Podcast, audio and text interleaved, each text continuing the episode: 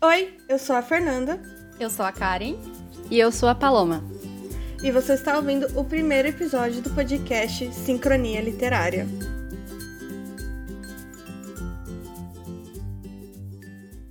Nesse primeiro episódio, a gente vai falar sobre uma coisa que todo leitor, todo leitor gosta de falar, seja bem ou mal, a gente gosta de falar, que são adaptações literárias, né? É... Todo mundo, toda vez que lança uma, uma nova notícia de adaptação literária, a gente fica animado para poder saber como que vai fazer. E aí, ao longo de, de todas as novidades que vão saindo, a gente já ou já cancela logo essa adaptação, ou a gente fica com mais hype ainda para saber o que vai acontecer. E para começar o episódio, a gente vai ter que falar sobre isso. Então, se você chegou nesse episódio achando que a gente não ia falar, a gente vai falar, que é a adaptação de Percy Jackson pelo Disney Plus. Yes! ah, gente, fiquei muito animada quando teve essa notícia. Tipo, ai, de verdade, eu posso ficar falando por horas o quanto eu fiquei animada sobre isso. E eu sei que a Paloma também, porque ela também gosta de Percy Jackson.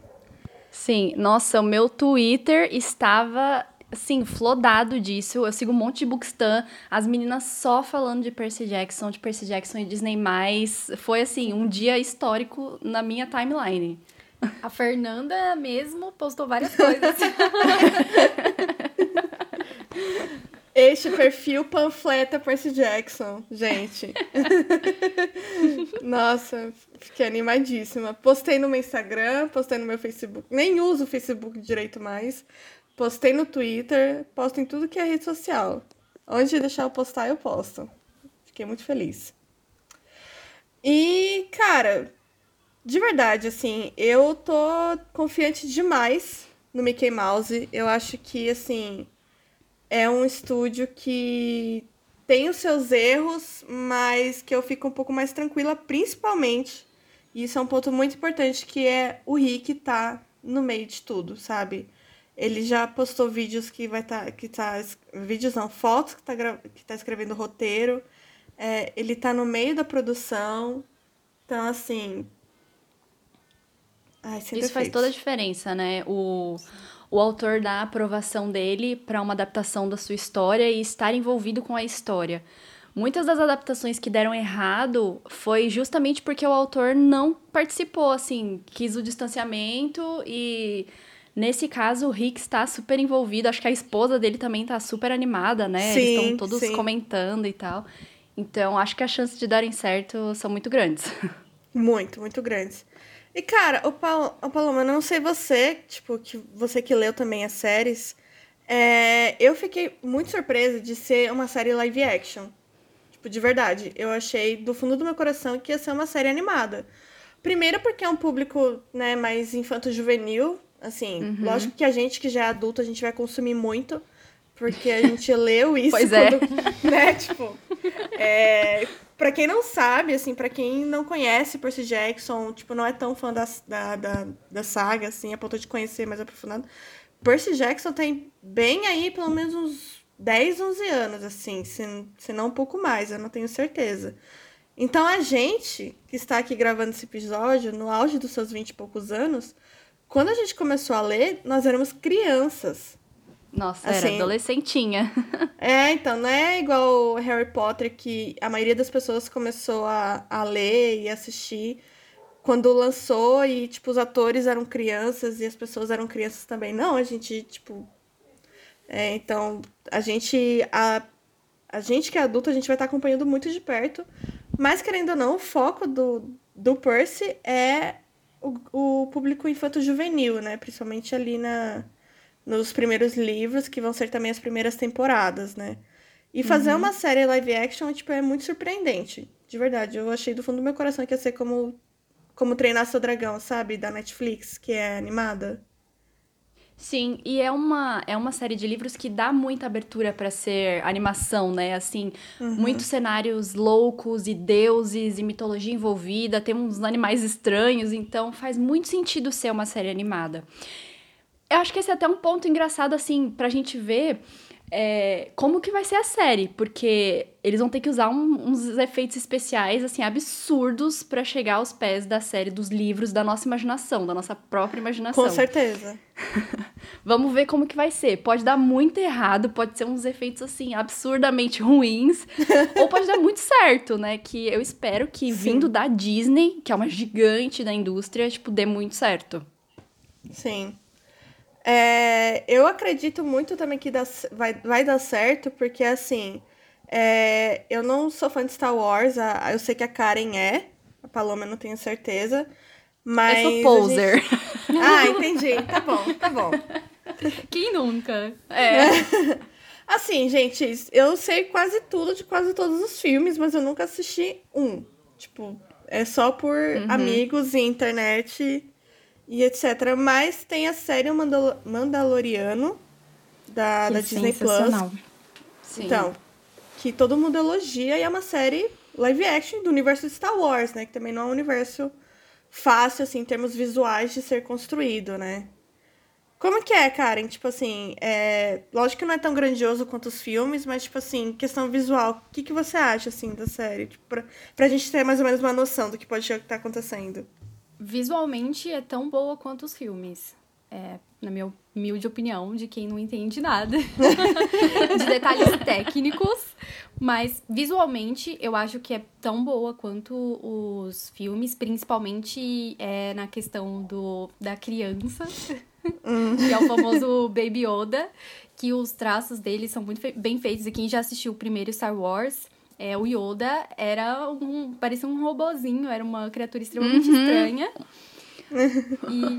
E, e o, o Baby Yoda, né, a criança, é, é muito bem feito. É, passa aquela veracidade, entendeu? Parece que ele existe uhum. naquele universo. E em questão de roteiro, é muito melhor do que a última trilogia que foi lançada, né? A, a do, dos últimos Jedi e tudo mais. Polêmicas. Polêmicas, polêmicas. Digamos que o Mandaloriano está mais para Rogue One, para quem assistiu, assim, a história é muito bem ah, é, contada. É, hum, entendi. Rogue One é um filme muito, muito bom, assim, eu pelo menos gostei, acho que desses novos é o meu favorito. Sim, e é bom até para quem nunca assistiu, é, não conhece a fundo a história de Star Wars, é, o Rogue One é um filme muito bom, muito completo, muito fechado. E uhum. então eu acho que o, o Mandaloriano se assemelha, assim. Eles arrasaram, arrasaram mesmo com essa adaptação. Bom, então é isso. A série não vai ter praticamente nenhum defeito, a gente já sabe disso, né? Então não tem. a gente já espera. É. é.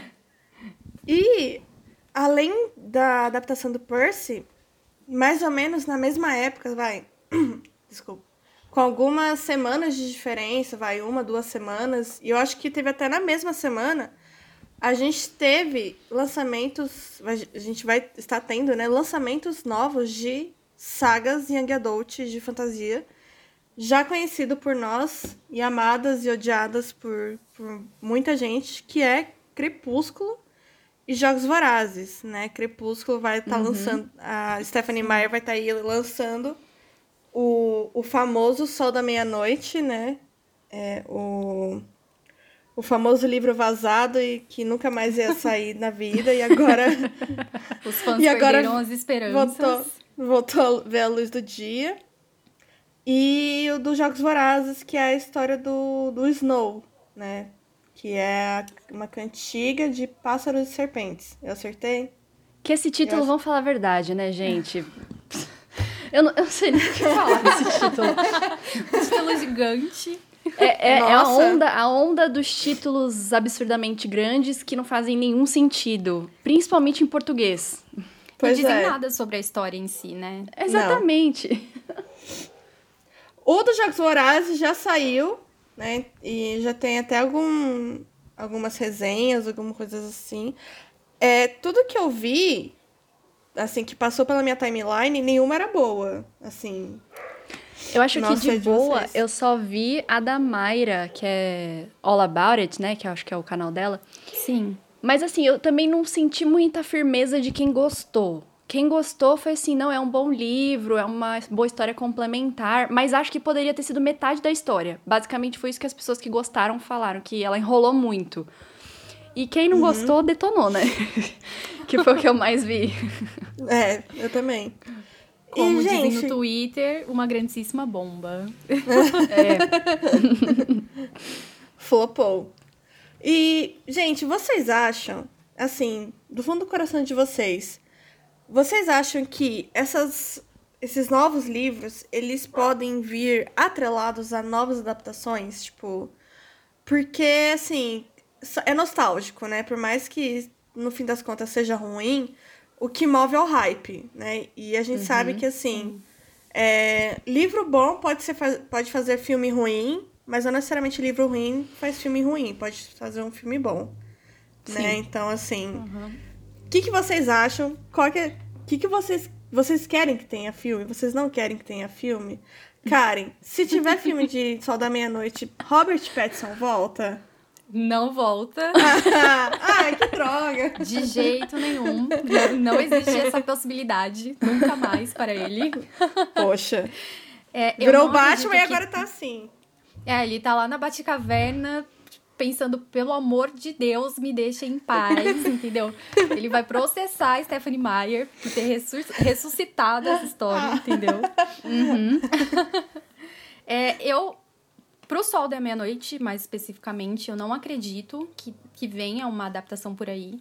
Não faz sentido nenhum para a história em si.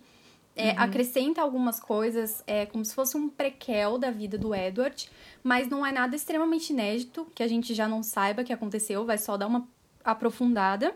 E o resto do livro é basicamente a história que a gente já conhece, que já foi contada pela visão da Bella. Então, hum. é não faz sentido nenhum fazerem um outro filme. Eu não acredito, talvez, é, se, uhum. se fosse como o livro, no livro novo de Jogos Vorazes, que conta uma outra história, né? Talvez se a Stephanie Meyer tivesse escrito um, um livro sobre a René Smith com o Jacob, sei lá. é um spoiler, mas não acho que, né? Já não, não é spoiler, não é mais. Não é, acho que não é mais spoiler. Já passou. Né, que Talvez a René Smith teve ainda... o impeachment com, com o Jacob. Isso. E acho que talvez até poderia, eles poderiam tentar resgatar todo o sucesso que foi a saga Crepúsculo, mas com O Sol da Meia-Noite eu acho que a Stephanie Meyer, uh, ela terminou de escrever e viu uma oportunidade aí de, de ressuscitar todo o sucesso que ela teve, porque ela tinha. Ela sabe que é algo que os fãs esperavam dela há, há muitos anos uhum. há mais de 10 anos, né? Porque quando vazou era 2008 ainda. Então, Caramba. ela sabe que vai fazer sucesso entre os fãs e que os fãs vão gostar. Então foi mais um agrado, assim. E também, né, pra ter um dinheiro a mais. Voltar para as Por que não? Por que não? Por que não?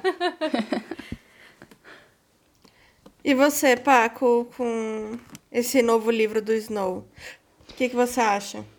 Eu concordo com a Karen. Eu acho que as duas autoras já tinham objetivos diferentes em mente. Acho que a Stephanie Meyer, ela sabia que o foco dela deveria ser a comunidade leitora que já tinha tido é, o contato com o Crepúsculo, porque era uma história que já era conhecida, ela só estava voltando com uma perspectiva nova. Eu acho que não deve nem ter passado pela cabeça dela ter uma nova adaptação. Diferente, né, da Suzane, porque Jogos Vorazes foi, assim, um estouro no cinema. Na verdade, a série de livros, né, a trilogia só estourou nos livros por conta das adaptações. Então, eu acho que na cabeça dela, às vezes, tem esse. Acho que essa esperança de haver uma, uma adaptação dessa história. Sim. Só que aí também vai. Da, da aceitação do público, né? Tem que ver se vai compensar fazer a adaptação de um livro que até agora não está sendo 100% aceito pela comunidade leitora que amou Jogos Vorazes. Então, não sei, assim, eu, eu particularmente, eu amo Jogos Vorazes, assim, foi depois de Percy Jackson, foi logo em seguida eu já li Jogos Vorazes. Foi uma trilogia que continuou me inserindo na leitura, então eu tenho um carinho muito especial. Todos os filmes eu estava lá, na estreia eu estava lá sentada no cinema torcendo pela Katniss, usando o, o, o, o brochinho o de tordo na, na roupa. Mas assim, eu não tenho absolutamente nenhuma vontade de ler esse livro novo. E se tivesse uma adaptação, eu não sei se eu assistiria. Assim, eu tô bem tranquila. Para mim, a trilogia fechou ali e não tenho vontade de meio que manchar o que eu já tinha, sabe? Então, uhum. não sei. acho que vai depender muito do, de como o pessoal vai receber o livro. Sim. É, eu particularmente, eu não, não sou fã nem de Crepúsculo, nem de Jogos Vorazes. Eu sou fã dos filmes, eu gostava muito dos filmes do Crepúsculo. Dos Jogos Vorazes eu acabei demorando um pouco para poder, tipo, curtir, assim. É...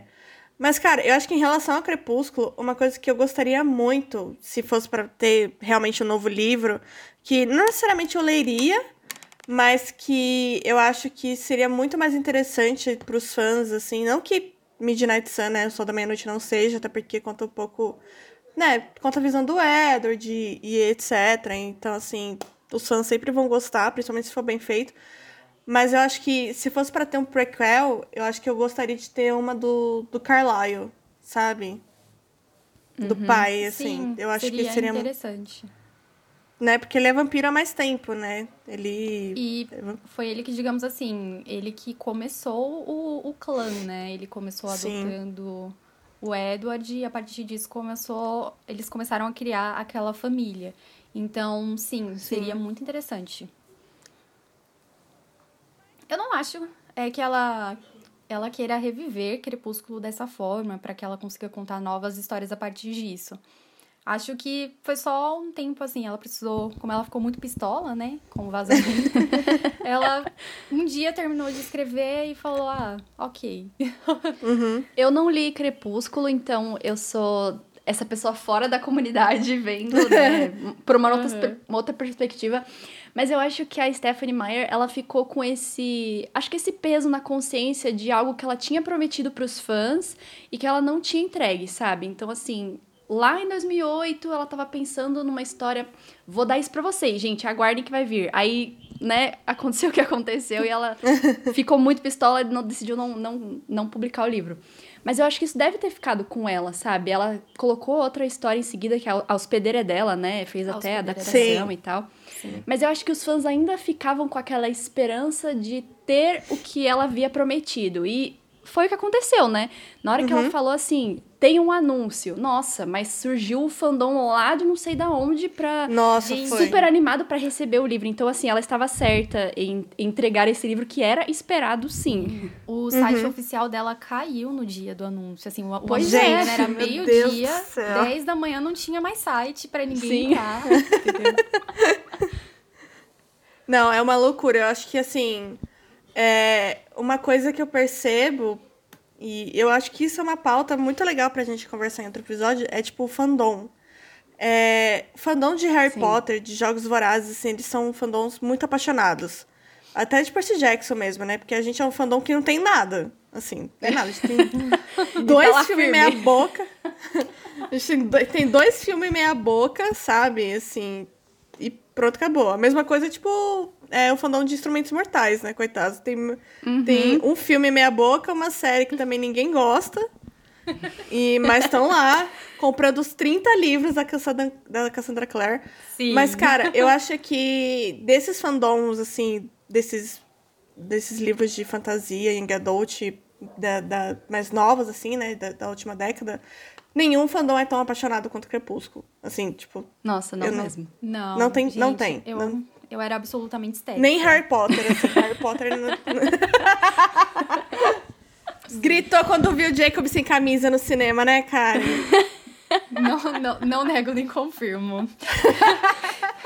Vou deixar para vocês imaginarem.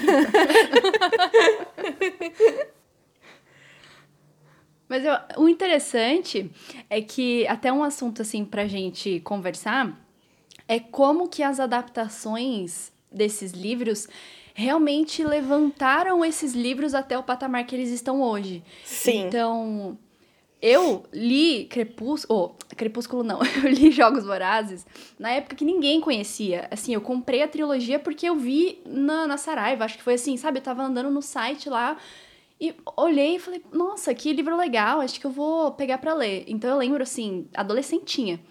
Mas na hora que lançaram os filmes, na hora que começaram a, lançar os filmes, nossa, o fandom, assim, foi criado ali, foi estabelecido. Foi. E eu acho que o que me deixa mais feliz com essa adaptação de Percy Jackson, voltando para o Percy Jackson, é que talvez possa criar novos leitores. Sim. A galera que vai assinar o Disney+, às vezes não tem essa, esse contato com a, a, a saga, vai assistir a adaptação e vai ficar com vontade de ler, que foi o que aconteceu com esses, todos esses outros livros. Então, Sim. isso me deixa muito feliz, essa parte das adaptações uhum. que realmente ajuda a comunidade leitora. Sim. É, eu, assim, eu antes de Percy Jackson já era, eu já era uma leitora, assim, tipo, eu lembro que eu, é, eu, eu já tinha começado a ler Crônicas de Nárnia, e assim, Crônicas de Nárnia, gente, é um volumão. Tem uma Sim. edição que a gente que eu nunca nem vi, que são os livros menores, né? Porque é, cada história é tipo Desventuras em série, né? São pequenos livros assim. Só que aqui sempre foi lançado assim, desde que eu me lembro por gente, aquele volumão. E aí eu li, eu li algumas outras coisas assim por, por, por cima e tal. Mas eu assisti primeiro o filme do Percy Jackson e assim, o primeiro filme, gente, me desculpem assim, você que está ouvindo, que faz parte do fandom. Mas eu gosto do primeiro filme, tá? Se você separa ele do, do, do livro, é um filme legalzinho, é um filme gostoso uhum. de assistir, né? E, e ele tem algumas partes que eu acho que é, assim, não são mais fiéis, mas chegam mais próximos do livro do que no segundo. Por exemplo, quando eles estão no, no hotel, que eles comem a flor de lótus Ai, e, sim. e etc. Essa parte é bem legal. É, então assim, ele o primeiro filme, ele traz um pouquinho mais de como deve ser o Percy Jackson, apesar de ser todo errado, do que o segundo filme. O segundo filme é completamente horrível. Mas eu lembro que eu assisti o primeiro filme, é, eu assisti com amigos no cinema, a gente tinha, tipo, né, aqueles rolezinhos que a gente, né, todo mundo fazia quando era mais adolescente. E aí a gente assistiu e eu fiquei tipo, caramba, que história sensacional. E Percy Jackson foi o, o meu Harry Potter, sabe? Então, foi o que eu cresci lendo. Eu lembro que o primeiro livro, eu, tipo, eu li numa sentada, assim, eu comecei a ler ele um, um dia, e aí eu fui viajar pra praia, e então, deu tudo errado nessa viagem, né, adolescente, com 12 anos, é, tinha descido minha menstruação, e eu gosto tanto de praia, eu não podia entrar no mar, podia entrar na piscina, cheio de criança ao meu redor, tava assim, um caos. E aí, um na, acho que, sei lá, na primeira, segunda noite da minha viagem, eu fui lá e, tipo, terminei numa madrugada o primeiro livro, sabe? E para alguém que não era tão leitor assim, isso foi para mim um ponto alto, sabe? Uhum, uhum. E dali para frente foi o que também me deu um, um baita pontapé para começar.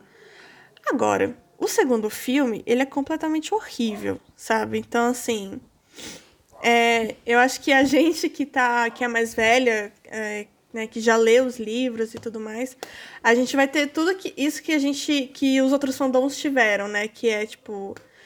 Ficar usando. voltar a usar a camiseta do, do acampamento meio sangue, né? Uhum. E, e tudo mais. Assim, a gente vai.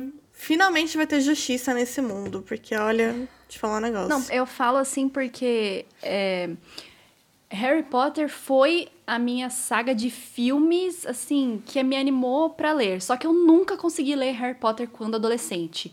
Tentei várias vezes, não rolou. Porque assim, parei no segundo volume, que é, ainda é a parte juvenil do livro, né? Conforme você vai lendo Harry Potter, você vai vendo que vai se tornando uma série adulta. Ele vai, ela vai acompanhando justamente o crescimento das personagens e vai intensificando a história. Então, se uma adolescente não estava conseguindo ler o início da série, que eram livros literalmente juvenis, imagina. Mas os filmes para mim eram assim absolutamente incríveis. Quando eu tava passando, eu tava assistindo, fui na estreia de alguns filmes. Então, eles me incentivaram a pegar a série mesmo que anos depois, sabe? Então, eu li Harry Potter adulta, se não me engano, acho que foi 2018 que eu terminei de ler a série.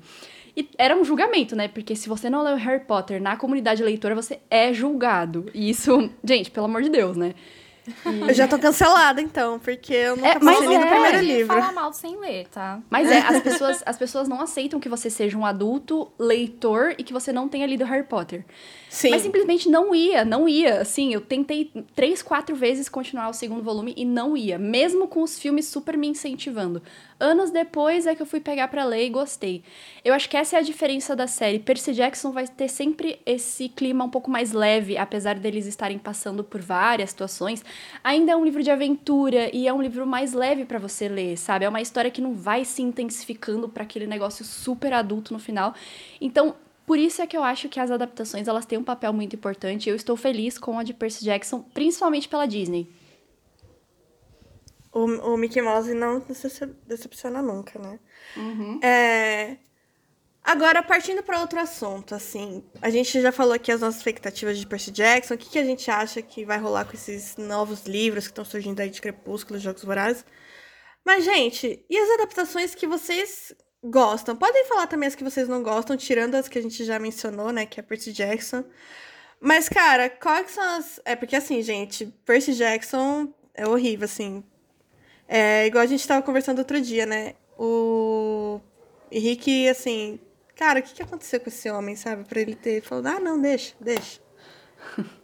Eu nem sou mas... fã, mas eu tinha apagado o segundo filme da minha cabeça. É, não lembrava que existia um segundo filme. Nossa, gente, sério. Não, pra mim, assim, o meu dinheiro gasto com Esquadrão Suicida assistindo no cinema foi mais bem gasto do que assistindo o segundo filme do Percy Jackson. E olha que o Esquadrão que Suicida é. É que às vezes começam as adaptações e aí, assim, Percy Jackson ainda fez um segundo, um segundo filme. Tem umas adaptações de, de séries super aclamadas é, de livros que não foram pra, fe pra frente, tipo Academia de Vampiros. Lançou o primeiro filme e assim, esquece, esquece que existe, não vai Nossa, lançar os ruim, outros filmes. Tão ruim, tão ruim que. pois é.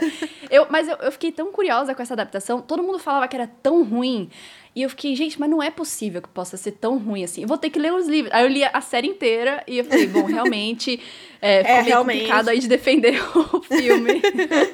Uma adaptação que também não vai pra frente, que é, eu não acho necessariamente o livro ruim. Eu não dei continuidade à série, porque não me interessou, mas eu conheço pessoas que amam. É de Fallen, né?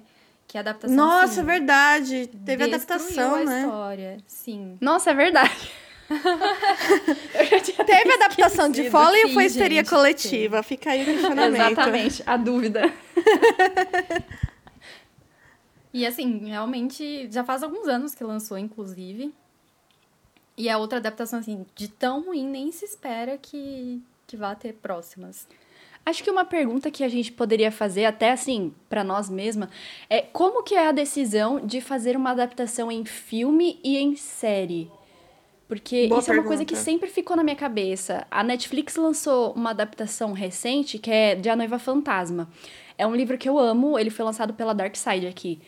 É muito incrível, assim. E eles decidiram lançar uma série. Apesar do livro não ser muito conhecido, sabe? Não ser super hypado. E eles decidiram lançar uma série, que é um negócio super longo, né? Uhum. Vários episódios que dão Sim. mais do que um filme daria.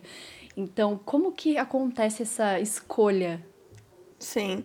Eu acho que, assim, falando, é, dando aqui a minha carteirada de alguém que estudou cinema, assim, uhum. não, eu não fiz faculdade de cinema, tá, gente? Você, querido ouvinte, que, que estuda cinema, você vai ter mais propriedade para falar. Eu só fiz um curso aí de seis meses, mas, assim, eu acho que vai muito do orçamento, sabe? Tipo assim, olha, é, por exemplo, vai, Percy Jackson, que, assim, é uma série, né? Vai ser uma série live action e etc. Só que você tem, assim, geralmente quando é série de TV, por mais que a gente queira que tenha mega efeitos especiais e tudo, a série de TV ela tem, tipo, uma, uma pequena autorização para ser um pouquinho mais tosco, sabe? Não necessariamente vai ser hum. ruim, mas uhum. ela tem uma autorização de ser um pouquinho, tipo, Tipo, de algumas horas você vai conseguir perceber que é um, que é um efeito especial, assim, sabe? E, e, e isso acaba, acho que, deixando um pouco mais barato e etc. Também tem disponibilidade de, de, de atores, né? Porque para filme você dificilmente vai querer colocar atores que não são conhecidos, sabe? Porque, tipo, o cinema demanda muita grana, muita grana mesmo.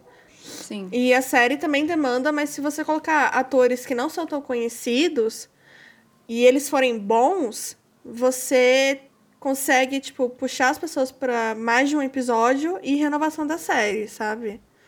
Uhum, Ou até mesmo film, filmes para streaming, né? Que é o caso, por exemplo, do próprio Para Todos os Garotos que eu já amei.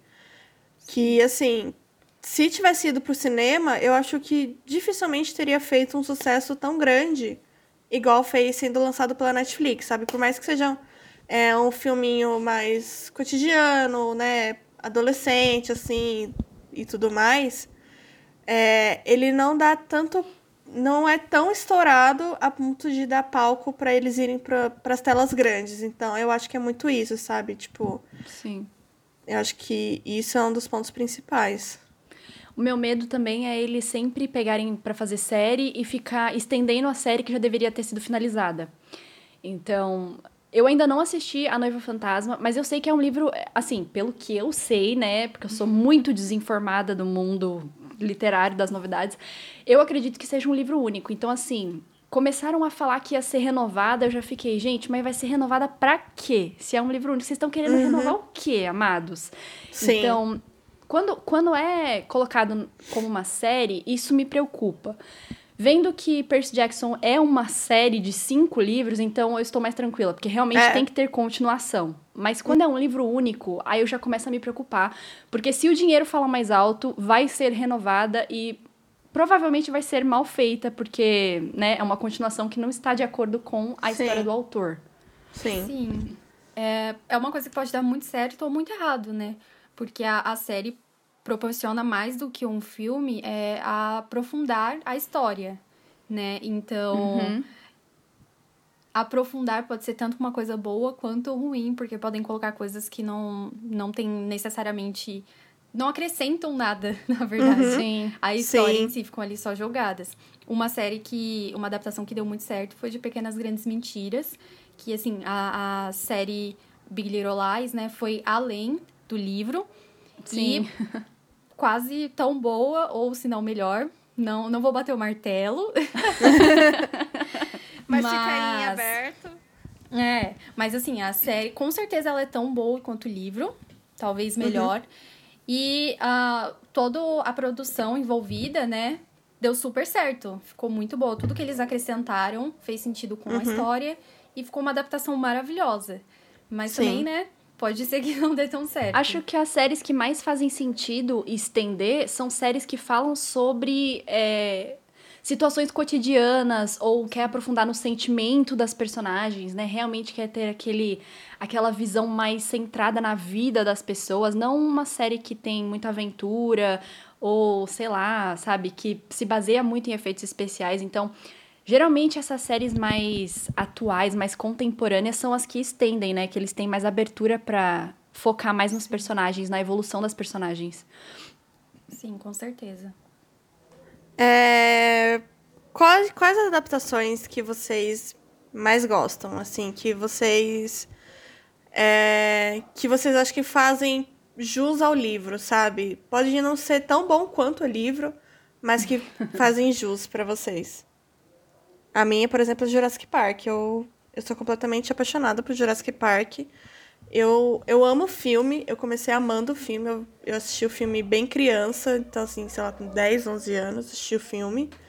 E aí, anos mais tarde, tipo, sei lá, faz dois anos, eu comprei os livros, né? O Jurassic Park e o Mundo Perdido. E eu li o primeiro, assim, gente, com muito medo de, tipo, cara, quer ver que o livro vai ser, tipo, sensacional? E o Steven Spielberg vai ter cagado no filme. Igual o. Igual o Stanley Kubrick fez com o Iluminado, né? Assim, eu nunca li o Iluminado, eu gosto muito do filme, mas todo mundo que, que leu o livro e depois assistiu o filme fala assim, é realmente, né? Stanley Kubrick cagou no filme. Então, assim, eu fiquei com muito medo disso, mas, cara, não é, assim, é uma, são obras que andam de mãos dadas, lado a lado, como vocês podem ver aqui o meu, meu pôster do Jurassic Park aqui escondidinho. É... é um livro que eu sou completamente apaixonada. Eu gosto da, da adaptação de Jogos Vorazes, que eu tô pensando agora que a gente tá falando. Eu acho uma adaptação super fiel aos livros e acho que a, a Jennifer Lawrence como protagonista, como a Katniss, a própria Jennifer Lawrence já tinha meio que a personalidade da Katniss, essa garota meio quietona, sabe? Que não quer muito papo Sim. com os famosos de Hollywood. Então eu acho que os personagens foram bem escolhidos. Eu gosto bastante. E, claro, né, gente, a grande adaptação de Senhor dos Anéis, como eu falei, eu não li as duas últimas partes, então, parte 2 e parte 3, mas realmente não tenho o que falar, esses filmes são incríveis. E agora vai ter série de Senhor dos Anéis. Eu tô assim, gente, não tô entendendo. Tem filme já ótimo, maravilhoso, Hobbit. O Hobbit, que é um livro único, tem três livros, tem coisa inventada lá. Assim, oh, o Hobbit, que é um livro único, tem três filmes, tem coisa inventada no filme que não está na história. Então, tô meio apreensiva com a série, mas realmente para mim é uma grande adaptação. Para mim, é, além de Pequenas Grandes Mentiras, e seguindo a mesma linha de pensamento, eu acho que o Conto da Aya é uma uhum. ótima adaptação.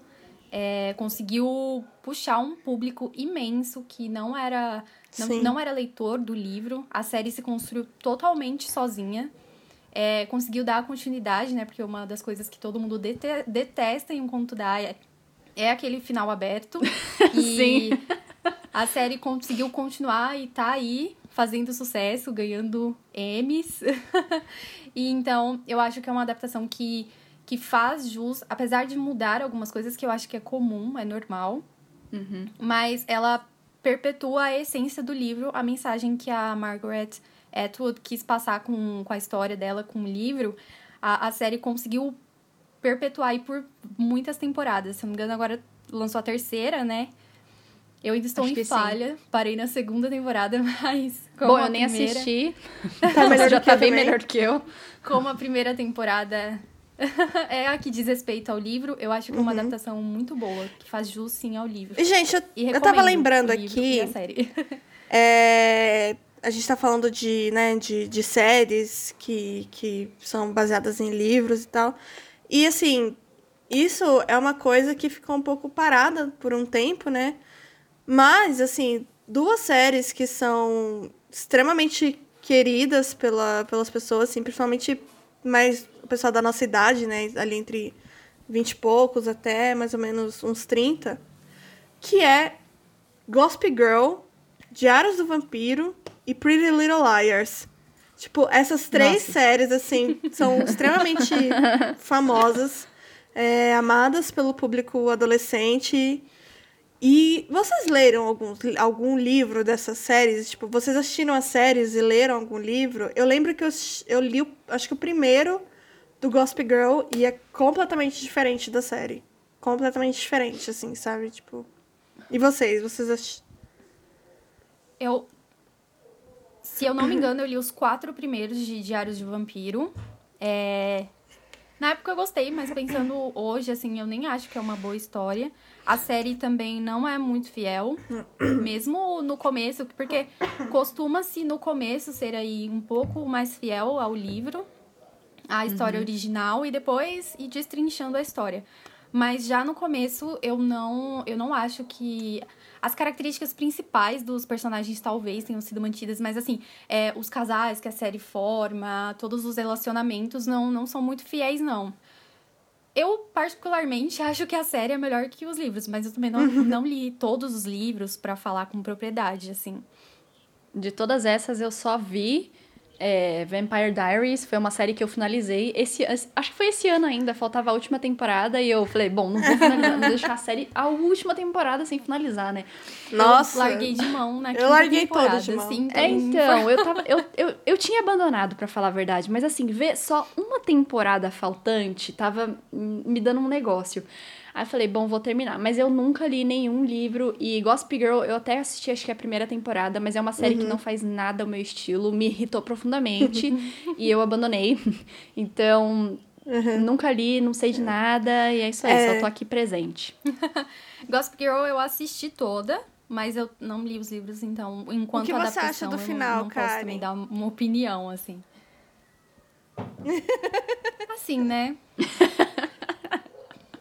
Até quem não assistiu já sabe. Não, não precisava, né? Mas, ok. Foi uma série que eu, eu assisti mais por. Sabe, era uma coisa mais leve. Sim. Esse tipo de série que você pega pra assistir e não consegue uhum. largar.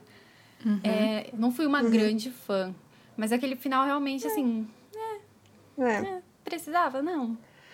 Cara, eu não cheguei a acompanhar toda a série de Gospel Girl, assim, eu assisti de picado alguns episódios. Porque, eu não sei, também não era uma série que me descia muito, mas alguns episódios eu, eu queria assistir. Mas, cara, quando eu fiquei sabendo do final, eu fiquei, não. É sério? Tipo, é sério esse final? Pare, parecia que eu tava. É, é igual quando eu, eu assisti o final de Game of Thrones, sabe? Game of Thrones é uma série que eu. Eu não li os livros, ah. é, por pura preguiça mesmo, gente. Assim, eu olhei. Eu olhei aquele camalhaço e fiquei. Pelo amor de cara, Deus, sabe não dá que... pra mim. Quando eu penso, é, hoje em dia eu também não leria os, os, livros. É que assim, eu conheci os livros muito por acaso, antes de ter a série, por um amigo da escola. E eu comecei a, a ler e gostei muito, e depois teve a série. Mas se eu tivesse assistido a série e para ler os livros depois, eu também acho que eu não, uhum. Não me interessaria. Não, tanto. eu uhum. eu comecei a assistir a série. Eu conhecia tanto a série quanto os, os livros, assim, por causa da, da internet mesmo. Mas eu comecei a assistir, sei lá, a série quando ela já tava na quarta, quinta temporada, sabe? Aí eu fui pegando e depois fui acompanhando junto com as pessoas. E assim, foi uma série que eu, come... eu amei, assim. Eu, eu amo Game of Thrones, assim, apesar de todos os seus defeitos, né? E não só defeitos da, da das temporadas que não tem livro, assim, tipo, de, é, defeitos de narrativa mesmo, né? Igual a questão, tipo, de usar o estupro como fortalecer a mulher e etc. Que são, assim, coisas horríveis. Uhum. Mas num, num, num, contexto geral, eu gosto muito da série, assim. Então, é... E quando chegou no final, assim, já na, na penúltima temporada eu já tava meio capengando, assim. Mas a temporada final, principalmente o final, assim, é uma coisa que é horrível, sabe? Tipo Bran Stark é o novo rei, porque ele é o corvo. É... Jon Snow rodou, rodou, rodou aquela série para voltar pra muralha. Sabe, assim, pra mim a única coisa que uhum. vale a pena naquele negócio é a área viajando pelo mundo e a Sansa Stark sendo rainha do norte, que assim, porque de resto, a, o restante das narrativas. Não tem mais outras narrativas, né? Assim, porque a Daenerys morreu. Desculpa se você tá chegando agora, assim, é, e é spoiler, sim. Mas, tipo, não tem mais narrativa, sabe? Então eu fiquei extremamente decepcionada com a série. Eu conheci é... a série quando ela tava, acho que na segunda temporada, então não tinha muita gente falando sobre. Foi assim, até uhum. meio que na lateral, né, que eu assisti, umas coisas que eu não recomendo. E eu tava na faculdade, acho que eu tava no meu, no meu primeiro, segundo ano de faculdade. E aí eu chamei uma amiga, falei assim, olha, eu preciso de alguém para assistir comigo, porque essa série é muito boa, você topa? Aqui, ó, já assisti as duas temporadas, mas começa que você me alcança, apesar de uhum. serem episódios longos, né? Uhum. De repente, assim, essa minha amiga, acho que ela até vai ouvir esse podcast, amiga, você tem muita coragem. Ela me ultrapassou, assim, eu tava lá, sabe, assistindo os episódios. Ela já tava, tipo, nas três, na terceira temporada na minha frente, que eu tinha saído. Ela começou a ler os livros e aí eu comecei a desanimar nos livros. Eu li o primeiro e o segundo. Aí eu já, o segundo já foi assim, muito Nossa, na, na, é força do ódio para ler, porque eu não tava mais Sim. aguentando. Hoje em dia eu abandonei a série, não, não vou continuar. Uhum. Mas ela leu e ela ficava me, me cobrando, sabe? Poxa, você não vai ler, você. Ai, você já assistiu o último episódio que saiu calma. e eu tô tipo, amiga, calma. Fui eu que te apresentei essa série. calma. é caro. Então, assim, ela continuou. A gente ainda comentava, a gente assistia hum. os episódios no domingo mesmo. Na segunda-feira a gente se encontrava na faculdade e comentava dos episódios novos. Mas de, lá pra, pra terceira temporada, quarta temporada, eu já fiquei muito desanimada com os livros. E acho que foi quando uhum. começou a diferenciar, né, mais a história, assim, a narrativa Sim. começou a tomar uns caminhos diferentes. E aí, hoje em dia, eu não tenho vontade mais de ler, passou, e vou ficar só no primeiro e no segundo mesmo, já tá ótimo. Assim, eu, eu sempre falo que se pensar nos livros, no estilo de narrativa, é o que a gente percebe, né, de como o George Martin conta as histórias dele Aquele final não é totalmente absurdo, ele é completamente possível dentro da história dos livros. Mas a série não percorreu um caminho para chegar até ali. Uhum. Então, se você olhar para a série so, sozinha, não faz sentido algum. É um final completamente inaceitável. Que, assim, pegaram um final que o George Martin contou para eles que ia ser e. Em tese, é isso né? A gente mesmo, nunca vai é saber se isso é verdade, né? Se for, Mas se agora for nem, se ele, nem se ele quisesse muito, né? Ele não vai colocar esse final, não ele é doido. Não vai. Todo mundo odiou. tem coisas que nos livros ficaram mal resolvidas e foram resolvidas na série que eu acho que talvez ele nem mude, tipo a morte de um certo personagem que volta. É, a minha esperança é que no livro ele nem volte, porque ele é completamente inútil, ele, ele não precisa estar ali, entendeu? Ai, desculpa. Eu acho que. Eu acho que essa é a beleza da série. Era uma série que tinha tanto potencial, porque foi como você falou. O George Martin, ele não dá a dica de quem que ele Não. vai escolher pra ser o rei no final ou a rainha no final. Ele Não. cria tantas Sim. possibilidades, sabe? Tantas vertentes, tantos caminhos diferentes. E foi isso mesmo que você falou. Eles pegaram Ai, um e colocaram lá e falaram, ah, foi isso aqui. Só que é tipo, amado, você Não. não seguiu o caminho pra chegar nesse ponto. Você Sim. literalmente chegou no final. Então, era uma história que tinha muito potencial pra criar uma Sim. série, assim, fodástica, mas, né, Vocês acabou se acham que ainda vai ter finalização dos livros? Ou vai Eu acho que o mesmo? George R. R. Martin, ele tá, tipo, ele. Eu, eu vi uma notícia que saiu esses tempos atrás, tipo, ai, agora que eu tô na quarentena, eu vou, vou, vou terminar de escrever os livros. Eu, eu fiquei, tipo, nossa, sério, você tava com muita coisa pra fazer antes, né? Tipo, agora na quarentena.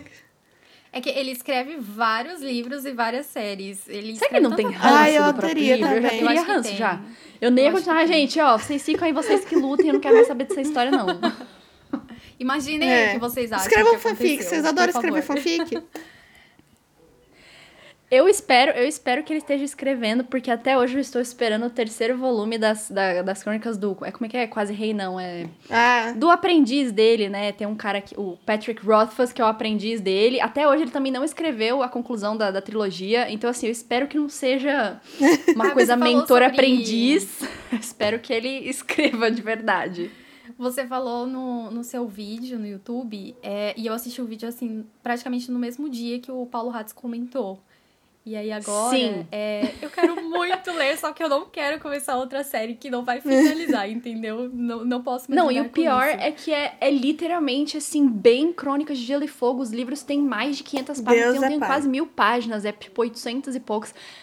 E não tem o terceiro, sabe? Então, assim, já esqueci a história. Quando sair o terceiro, vou ter que reler. Ah, não, gente, pelo amor de Deus, escreve logo. Enquanto a história ainda faz tá igual o Stephen King, escreve senão- um atrás do outro, vai.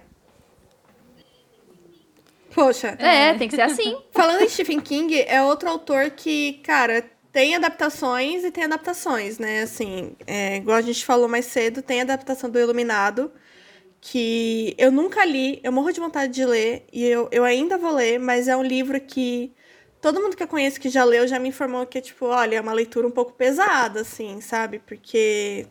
Então, assim, eu fico, caramba, será que eu vou, tipo, jogar meu Kindle na geladeira, igual o Joey fez na série do Friends, sabe? Que ele pega o livro iluminado e coloca no... e congela o livro. Mas, cara, assim, tem o, o- a adaptação do Iluminado, que é uma outra. É um filme que eu adoro, de verdade. Tem, tipo. Acho que vocês não vão conseguir ver, assim, porque a gente tá fazendo chamada de vídeo, gente. Aqui no fundinho do meu quarto tem um posterzinho do Iluminado, porque é um filme que eu amo. E então, assim, tipo, e ver que o, que o Stephen King odeia essa adaptação, eu fico, caramba, o quão bom é o livro, né? Assim, que as pessoas dizem, né? Para as pessoas, porque assim.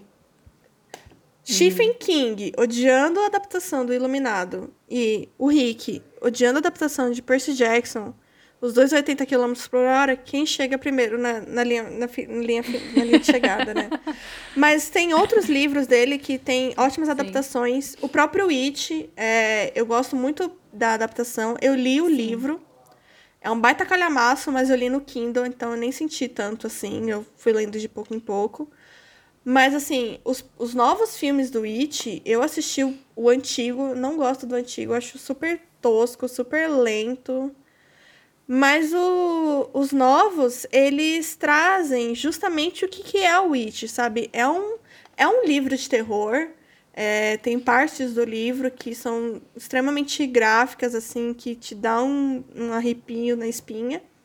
Mas também é um livro um pouco de aventura, sabe? Apesar de. Ele é um livro adulto de aventura, apesar de ter personagens né, adolescentes e depois adultos como protagonistas. Mas é um. Cara, eu acho que acertou bem a mão, sabe? Do, do, do- dos novos filmes, assim. E também. Sim, apesar de. Uhum. Apesar de não ter terminado de ler o livro, é uma adaptação que eu gosto assim, como filme, eu gosto pra caramba da história. E eu acho genial a explicação para quem é o It, assim. Quando eu meu assisti Deus! no cinema, eu fiquei, meu Deus, nunca pensei. Pois é. E outra adaptação dele também que é muito boa e, assim, outro, outro exemplo de que livro e filme andam de mãos dadas é Misery, Louco Obsessão, que se você nunca leu ou nunca assistiu o filme, assim, procure alguma das mídias para poder consumir, né? Tanto o livro quanto o filme são, são ótimos. É, uma sinopse rápida é a história de um autor que termina uma, uma série de, de livros, assim, ele acabou de escrever o último livro, tá com o dinheiro no bolso, tudo certo. E aí ele vai voltar para casa dele daquele jeito que todo norte-americano gosta, né? Que é andar na neve no meio das florestas, assim, de carro. E é óbvio que ele sofre um acidente. E quando ele sofre o um acidente, quem resgata ele é uma mulher que é fã número um do cara. Então, assim, você pensar, ah, não vai dar tão errado assim. O que pode dar de errado, né? Poxa, a mulher, a pessoa, a mulher ama ele, é fã dele, mas há muito errado e mas assim, é um filme e um livro excelente. Sério. Uma, uma coisa que me chamou a atenção nos últimos tempos foi a adaptação de Nevernight. Eu nunca li Nevernight, né? A trilogia do Jay Christoph.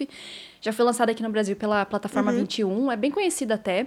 E a adaptação foi uma Sim. adaptação independente, né? Foram fãs que decidiram fazer a adaptação e o pessoal tava gostando bastante. É, web, ser web series, é. né? Que chama, que é pela internet que, que é sai e tal. No YouTube.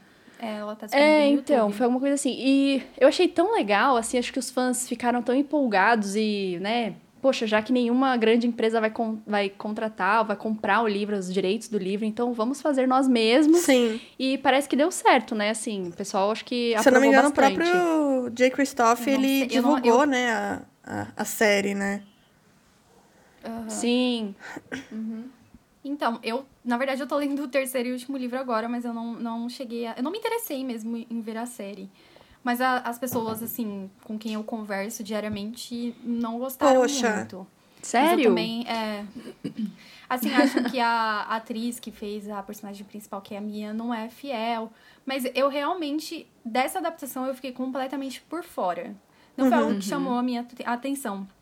Agora que eu tô lendo o terceiro, li o terceiro livro, talvez me desperte essa curiosidade. Mas até então, então, eu realmente não. Eu não vi ninguém falando bem.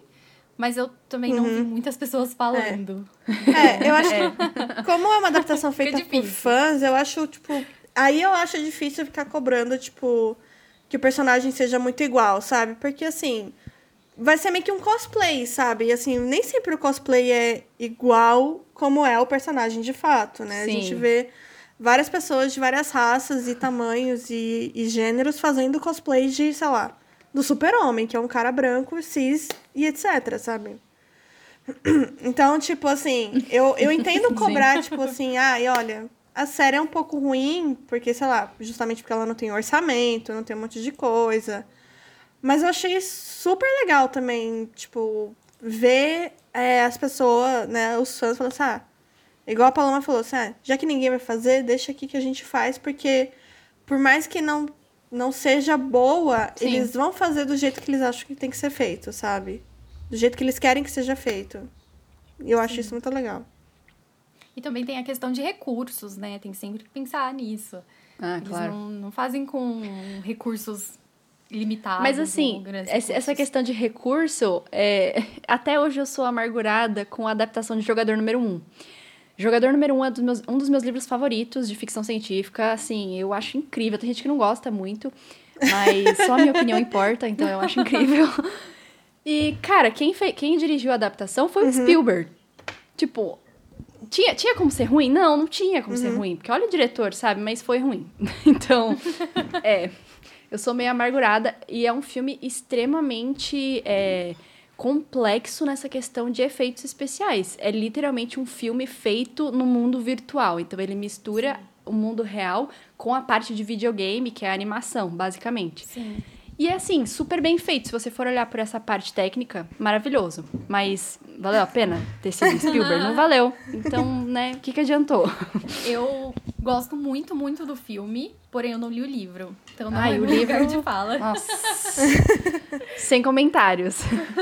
Mas a gente tá aqui conversando, né, sobre adaptações e tal. E é, nos últimos tempos, o que vem bombando muito são filmes baseados em quadrinhos, né? A gente tem aí toda a saga da Marvel, que não deixa a gente mentir.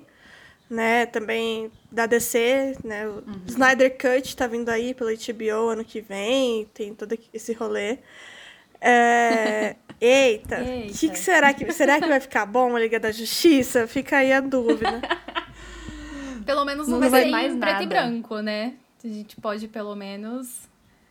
Porque a ideia inicial dele era que o filme fosse inteiro em preto e branco, pelo que eu li nas internets da vida. Pelo menos não, não vai ser Nossa, isso. que né? cult! Tô até É. chocada.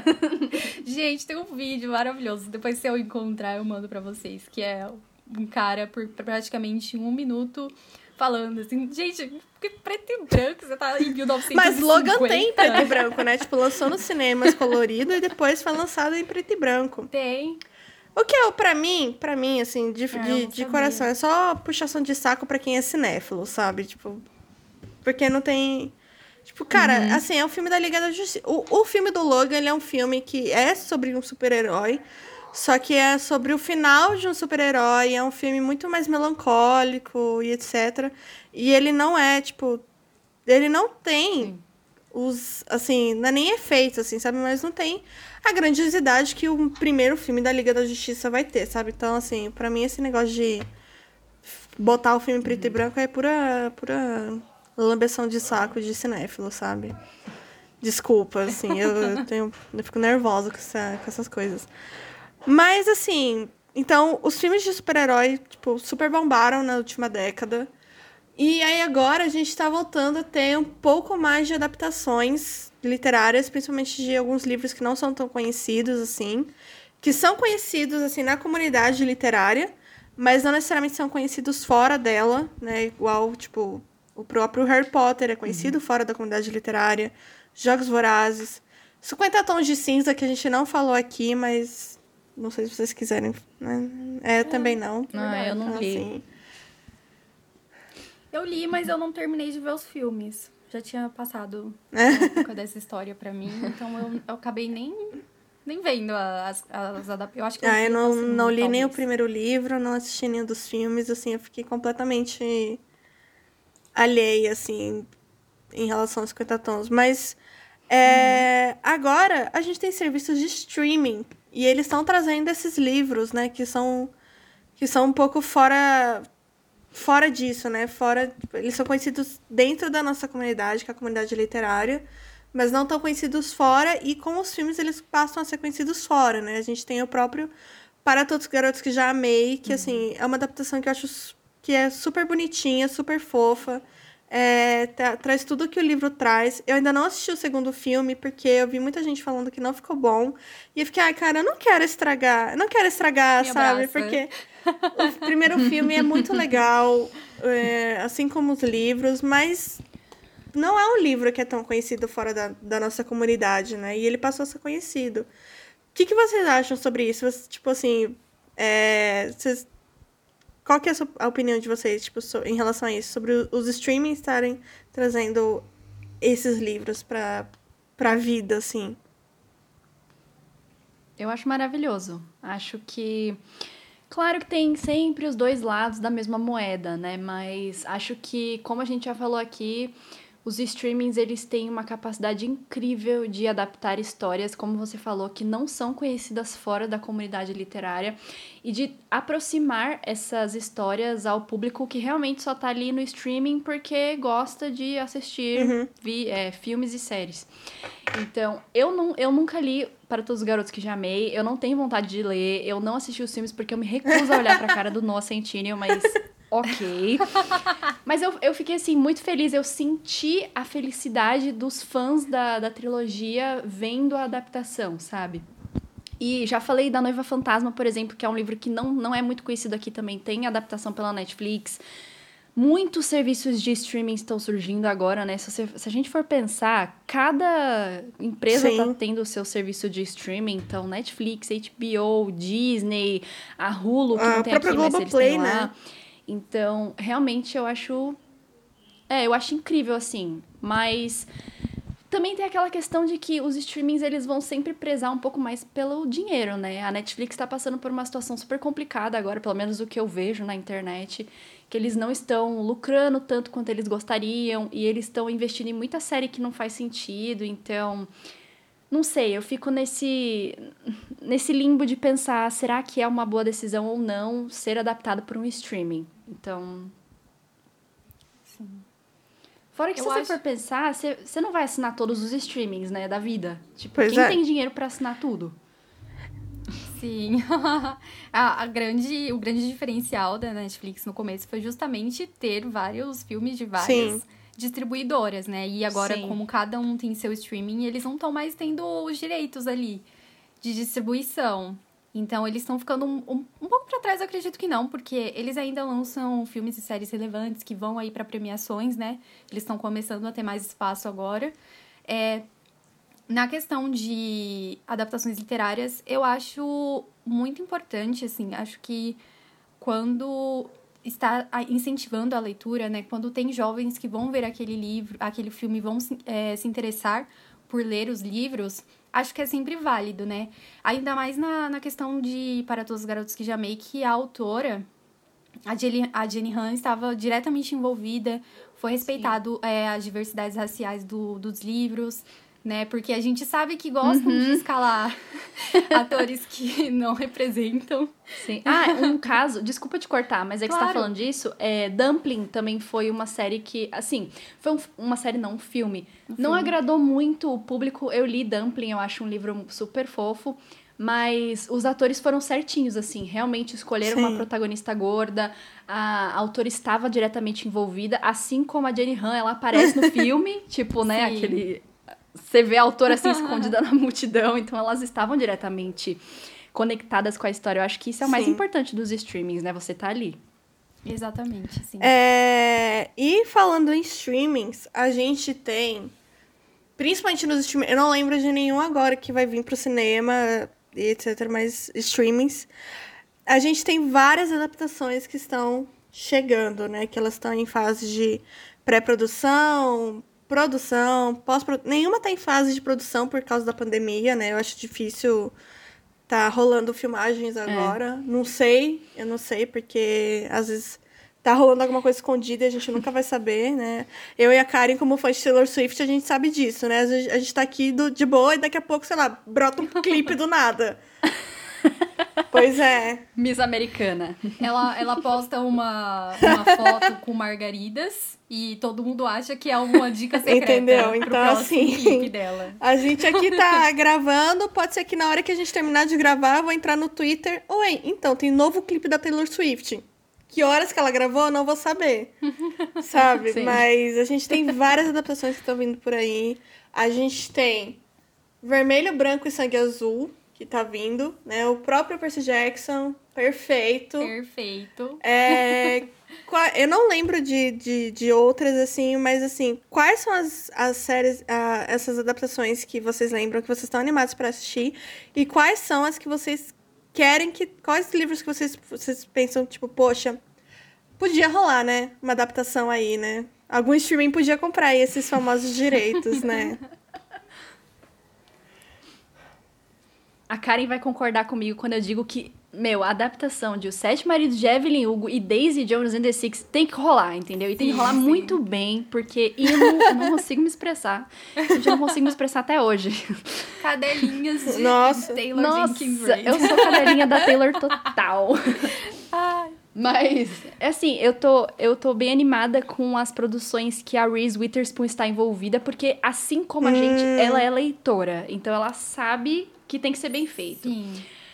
Estou meio preocupada? Estou, porque assim, o pessoal falou que a, a empresa que vai fazer, né, Daisy Jones and the Six, não faz muitas Ih. adaptações boas, então tô meio preocupadinha aí. Mas eu espero uhum. que saia, espero que seja bem feita, é a que eu mais tô esperando. Não sei se eu teria coragem de assistir, porque isso também é outra história. Que assim, eu tô tão envolvida emocionalmente com o livro que eu. Às vezes não dá, sabe? Sim. Mas eu espero que dê certo. Esses uhum. dois realmente tem que sair. A adaptação de Evelyn Hugo, olha, se sair ruim, vai ser muito decepcionante. Porque, Nossa, vai ser a maior é, decepção. O livro, ele vem pronto para ser adaptado. Sim. Pronto, prontinho, entendeu? Uhum.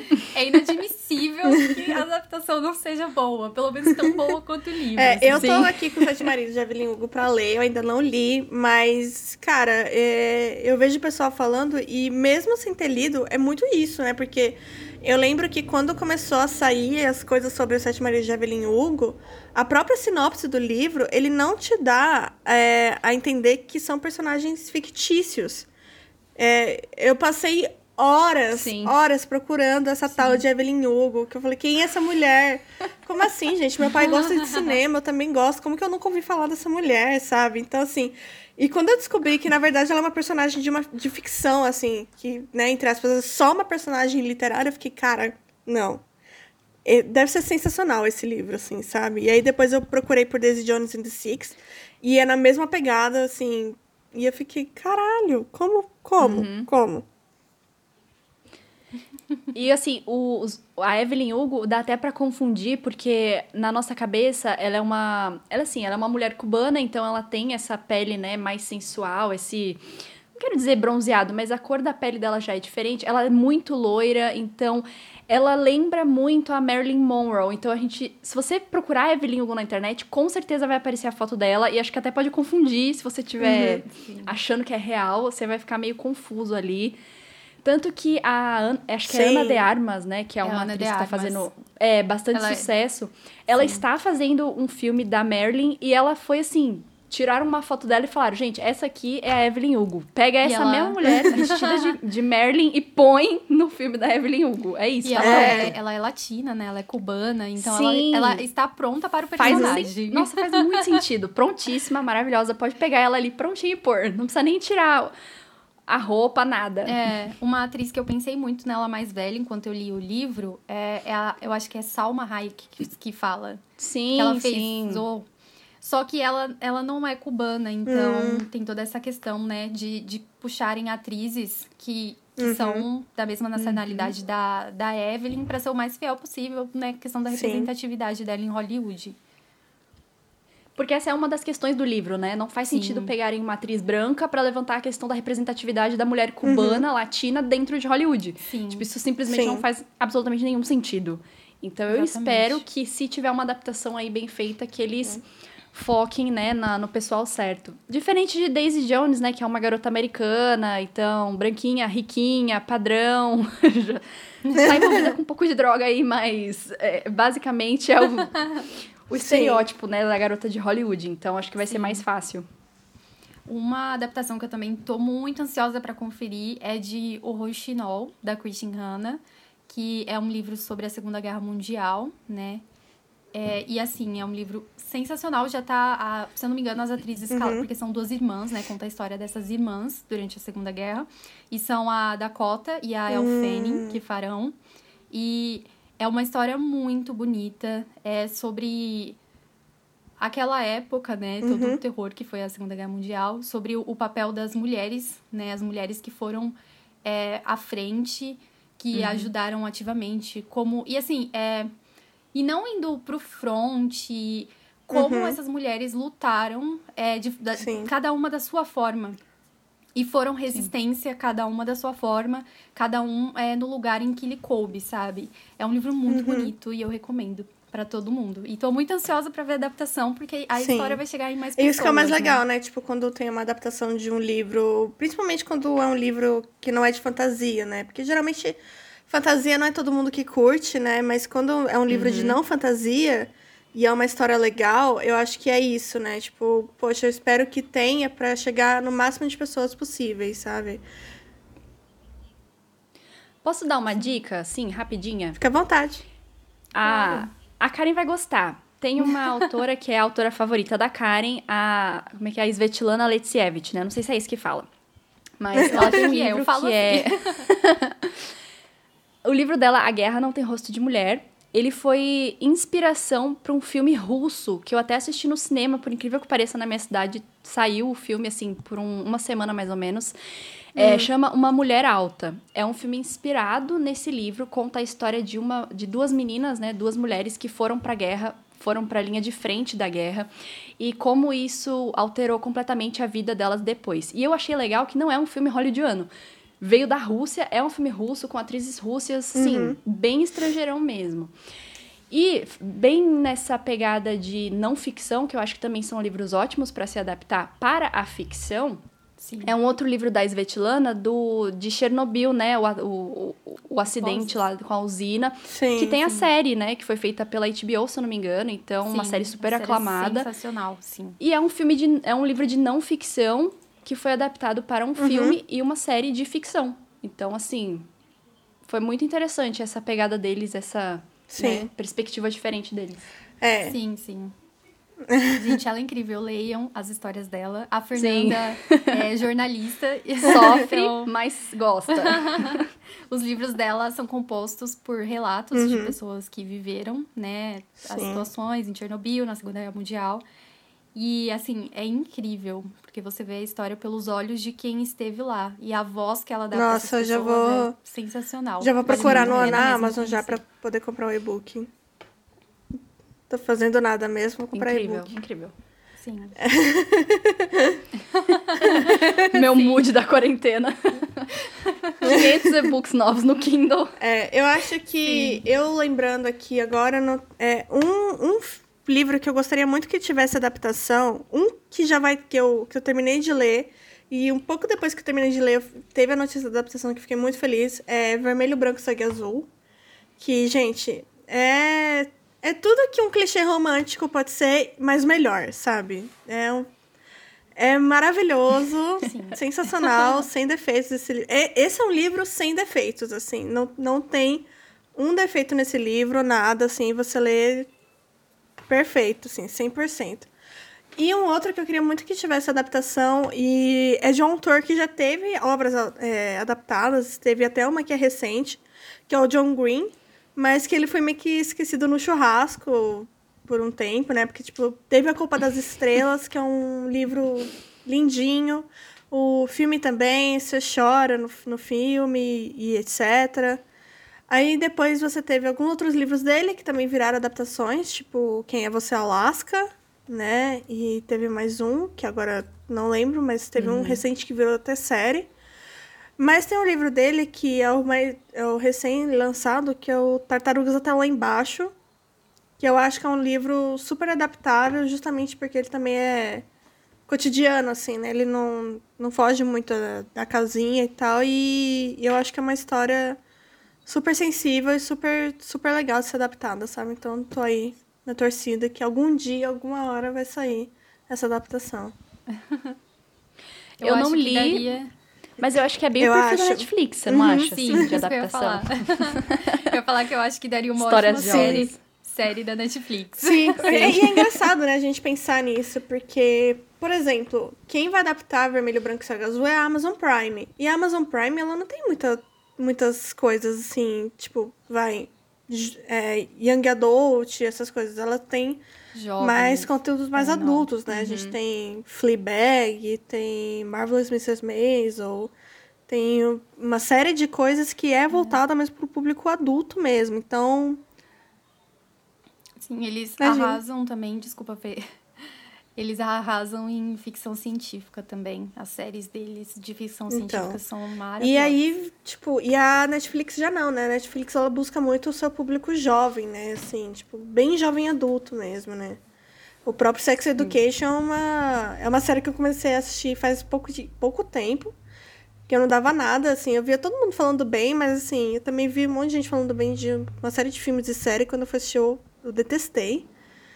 Mas quarentena, né? Trabalhando de home office, tô sem nada pra fazer, então deixa eu tentar. E é muito legal, assim, é, é super engraçado. É uma série que eu gostaria de ter, ter tido contato um pouco mais jovem, sabe? E, e é bem o perfil da Netflix mesmo, sabe? Fazer essas séries Sim. coloridas, esses filmes coloridos, voltados para esse público. Mas eu tô confiante na Amazon porque é um serviço de streaming que não tem tanto erro, né, assim, comparado à Netflix. Ah, mas eu acho que nesse caso é bom, né? Porque esse, eu não li esse livro, pretendo, tá? Não me matem. mas é um livro que Sim. também fala muito de política, né? Tem essa questão Sim. de um ser da política americana, o outro ser da, da realeza Sim. britânica. É isso, é né? É isso mesmo. Se vocês estou confundindo. Então, assim, eu acho que é, vai ser hum. legal ter esse aspecto um pouquinho mais adulto, apesar de ainda ser uma história jovem acho que a Amazon acertou muito em comprar. Eu tenho confiança neles de que eles eu vão fazer um ótimo trabalho com esse, com esse livro.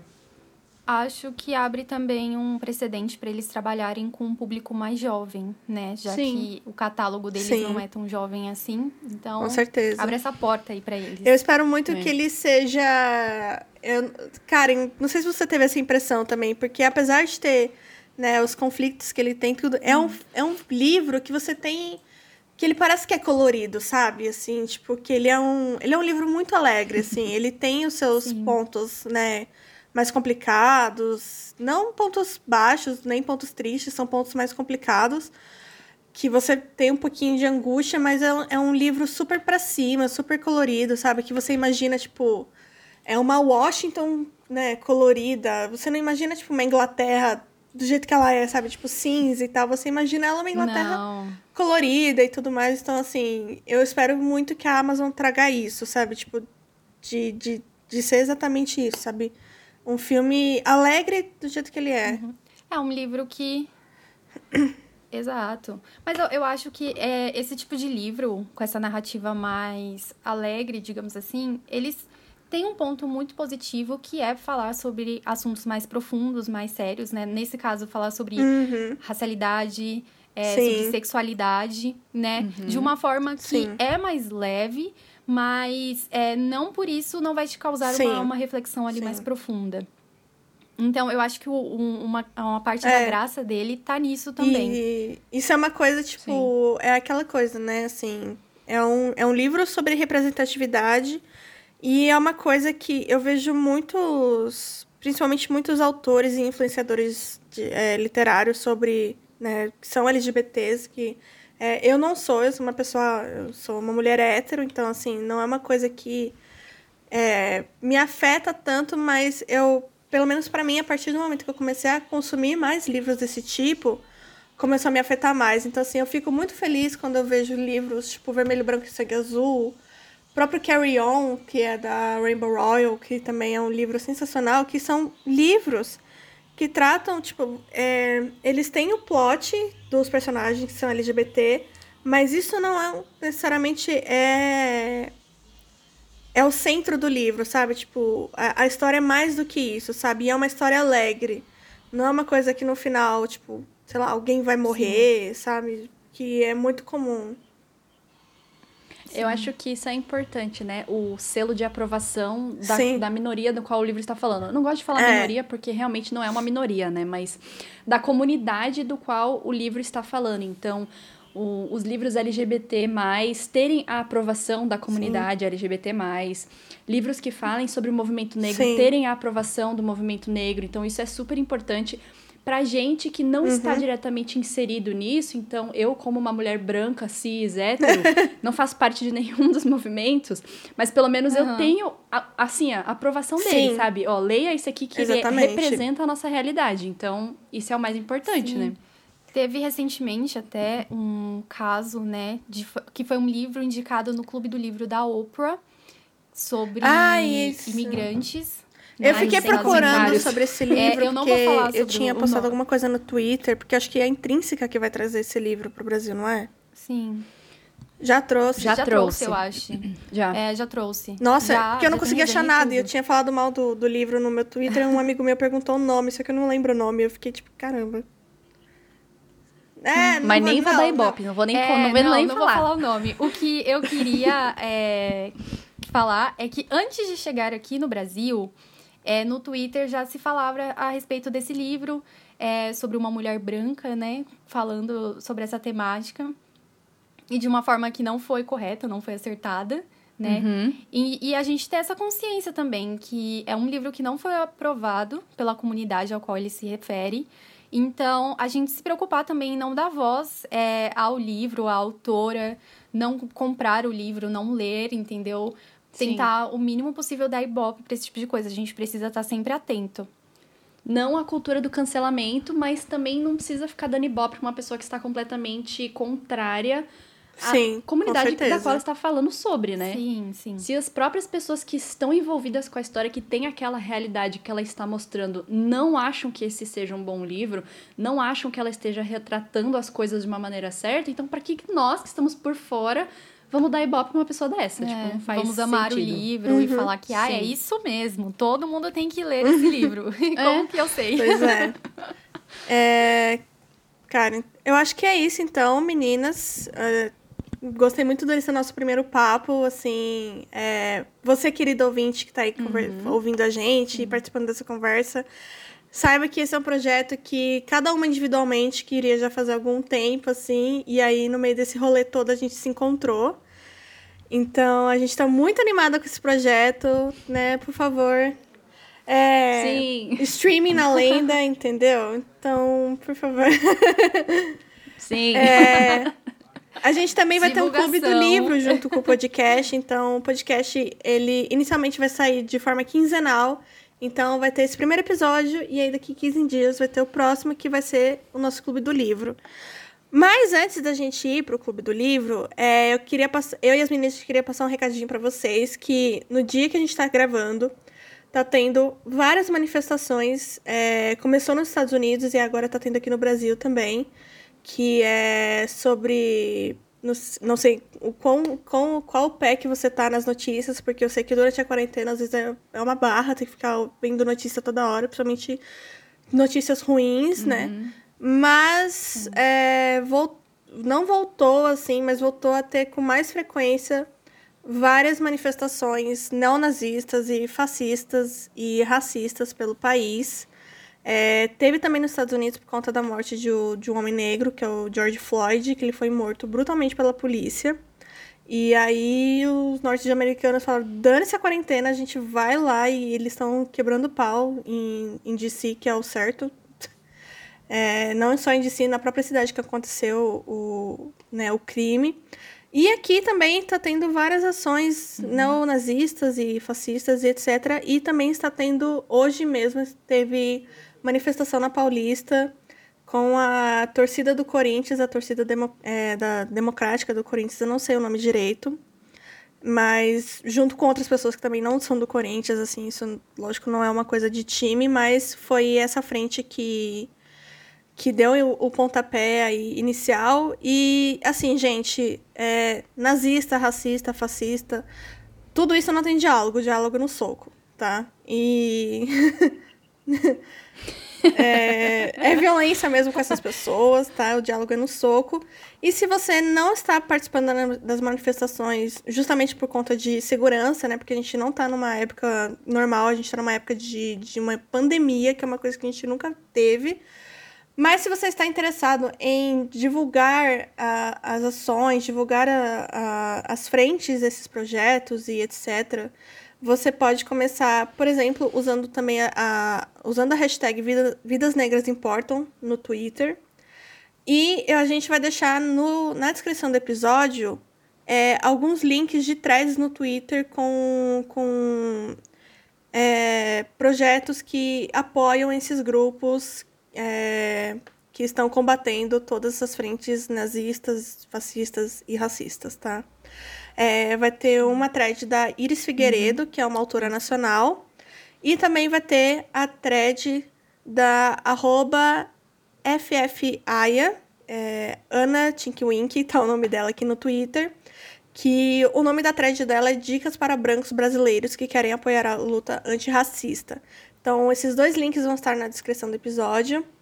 Então, meninas, se vocês quiserem dar algum recado a mais antes da gente partir para o Clube do Livro sobre esse assunto, fiquem à vontade. Eu queria acrescentar que às vezes a gente se sente muito impotente nessas situações.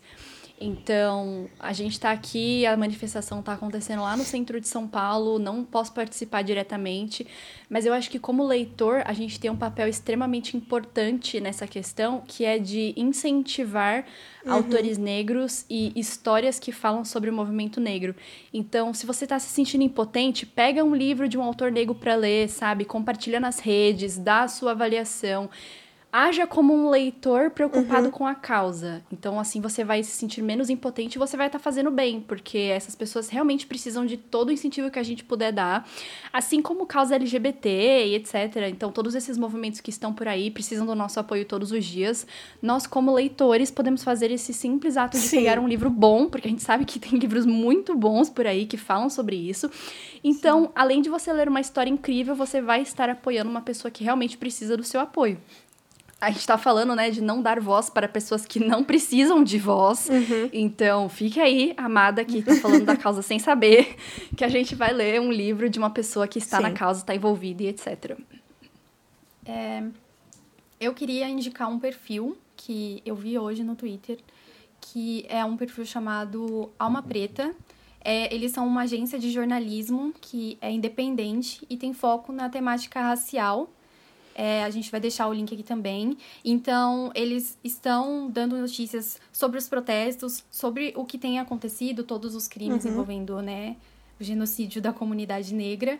É, ele, então, se você quiser se manter é, informado a respeito, esse é um ótimo perfil. Eles também estão com um. Esqueci o nome. com um projeto no Catarse que vocês podem apoiar. E então, se alguém tiver interesse em apoiar o projeto deles no Catarse, a gente vai deixar o link aqui para vocês. Porque é muito importante Sim. também se manter atualizado nas notícias e saber uhum. o que está uhum. acontecendo, né? E também procure influenciadores opinião. digitais sobre literatura negros. Assim, a gente tem um que eu acompanho há muito tempo, que, que um perfil que eu adoro, que é o arroba blog entre parênteses, que são duas irmãs. Elas não são gêmeas, por incrível que pareça, eu descobri né? Assim, elas não são gêmeas. e elas falam muito sobre ficção científica, que são o gênero favorito das duas, assim. E é um, é um perfil super bonito no Instagram, assim, bonito visualmente. São resenhas impecáveis. As meninas são umas fofas também. Eu já respondi algum, alguns posts delas no, no Instagram e elas sempre foram super fofas. E, e elas também estão sempre falando sobre as causas negras as causas pretas, né? né que eu não, o correto não, não é falar causas negras, o correto é falar causas pretas. E elas também têm um projeto junto, que, com, junto com outro, outros autores, que é o Vozes Negras. Eu, a gente também vai deixar o link para vocês baixarem uhum. ele no Kindle Unlimited. Então ele tá lá no Kindle, disponível no Kindle Unlimited. E ele é um livro com várias autoras negras, na verdade. É. Elas têm. Então, Sim. apoiem esses projetos, sabe, gente? Isso é muito importante, assim. Da mesma forma que a gente vai, né, a gente está aqui começando esse podcast, a gente quer muito que vocês apoiem. A gente também, também quer que vocês apoiem muito esses outros perfis, porque são perfis... Ah, não são somente perfis de pessoas negras ou pessoas LGBTQ+, são perfis bons, são conteúdos bons, sabe? Tá cheio de... Influ Nesse caso, eu posso falar que eu já conheci as meninas do Parênteses pessoalmente. elas são maravilhosas, Sim, incríveis, lindas. E eu também queria só indicar, já que você está falando, o perfil da Milena, que é o arroba Enevoada.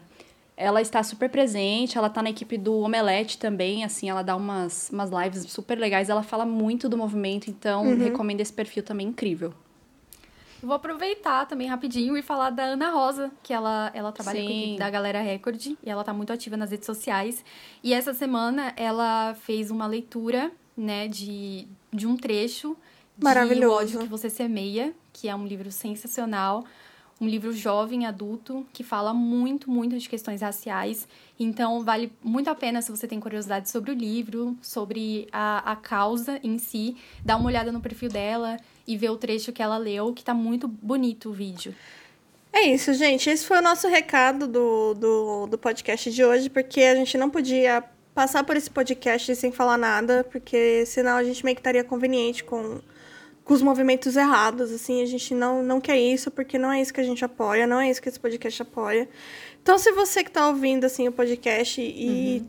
tem um pouco de... e flerta um pouco com isso, acho que seria legal você repensar suas atitudes de verdade, porque não são, assim, esses movimentos não são movimentos que, que visam a toda uma comunidade, assim, de pessoas negras, LGBTs, pessoas e até mesmo nós pessoas brancas assim que são contra essa corrente sabe? Que que não concordam com isso. Então procurem procurem esses influenciadores procurem esses perfis procurem esses livros porque além de tudo eu, como a gente falou aqui são conteúdos bons né? Tá cheio aí de influenciador branco que faz um, um conteúdo meia boca e é cheio de seguidor uhum. e patrocínio e etc Sim. então siga as pessoas certas quem quer falar do Clube do Livro, então? Depois desse, dessa, dessa bronca toda que a gente deu.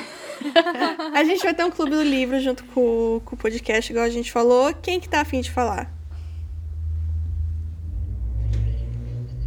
Vai, Karen. Eu designo você pra falar. tá. Bom, é, a ideia é, uma vez por mês, né, nós virmos aqui, é, a gente combina um livro com vocês. É, quem se interessar em ler para escutar depois o podcast, né? Sabendo do que a gente está falando. E a gente vai vir e discutir a leitura. Hoje, a nossa, a nossa escolha é um livro de contos que se chama Todo Mundo Tem Uma Primeira Vez. É um livro nacional. É, o e-book dele tá bem baratinho na Amazon, dá para aproveitar. A gente pode deixar um link aqui para vocês da Paloma. É, e é isso, né? Na, no próximo podcast, que a gente vai começar a postar quinzenalmente, né? Então, no próximo episódio, a gente vai discutir uhum. um pouco sobre esse livro.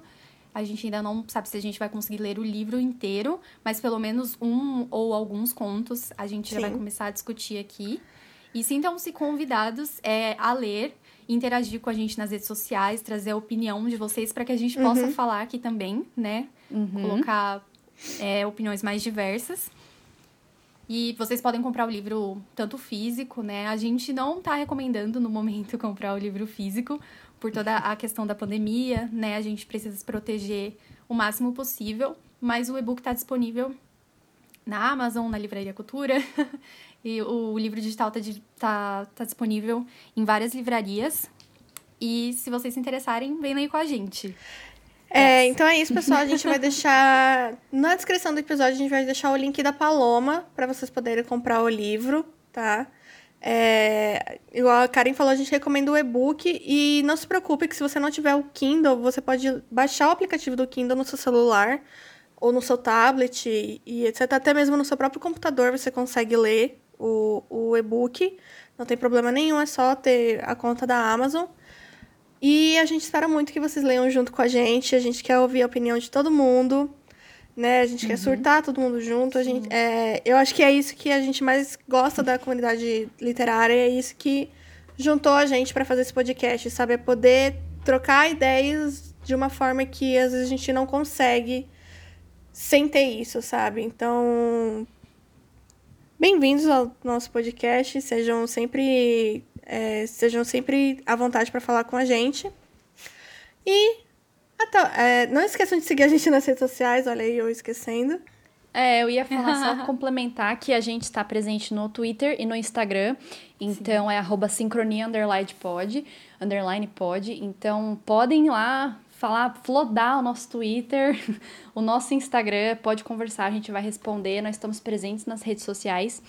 E que nós já temos as nossas apresentações lá no nosso Twitter, então se vocês quiserem seguir a gente em cada uma no seu perfil, também está disponível lá para vocês encontrarem a gente. É isso, pessoal. Espero que vocês tenham gostado desse, desse primeiro episódio. É, como eu falei, é um projeto que a gente já estava muito tempo ansiosa para fazer. E a gente está fazendo com muito amor e carinho. E a gente espera que vocês recebam também com muito amor e carinho a gente aí no ouvidinho de vocês. Até o próximo episódio. Uhum. E tchau. Sim. tchau. tchau.